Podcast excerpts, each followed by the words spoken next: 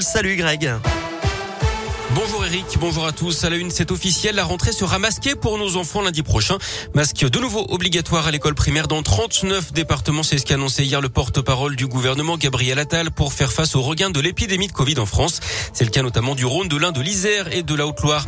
Par fin de scandale autour du vaccin Pfizer, un sous-traitant du groupe pharmaceutique aurait falsifié une partie des essais cliniques et tardé à assurer le suivi des faits secondaires. Les autorités américaines auraient été alertées de ces manquements mais n'auraient pas réagi.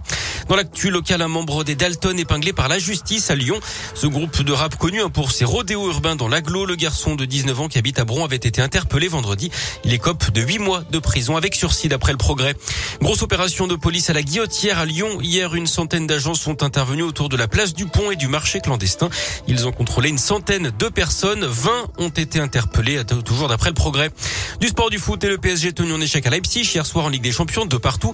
À suivre ce soir la Ligue Europa elle reçoit le Sparta Prague à 18h45. En basket, l'Asvel joue également ce soir en Euroleague. Les Villeurbanais reçoivent les Russes de Kazan à 21h à l'Astrobal.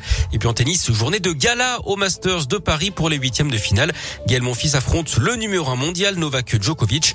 Assure également un choc de la nouvelle génération entre le français Hugo Gaston et l'espagnol Carlos Alcaraz.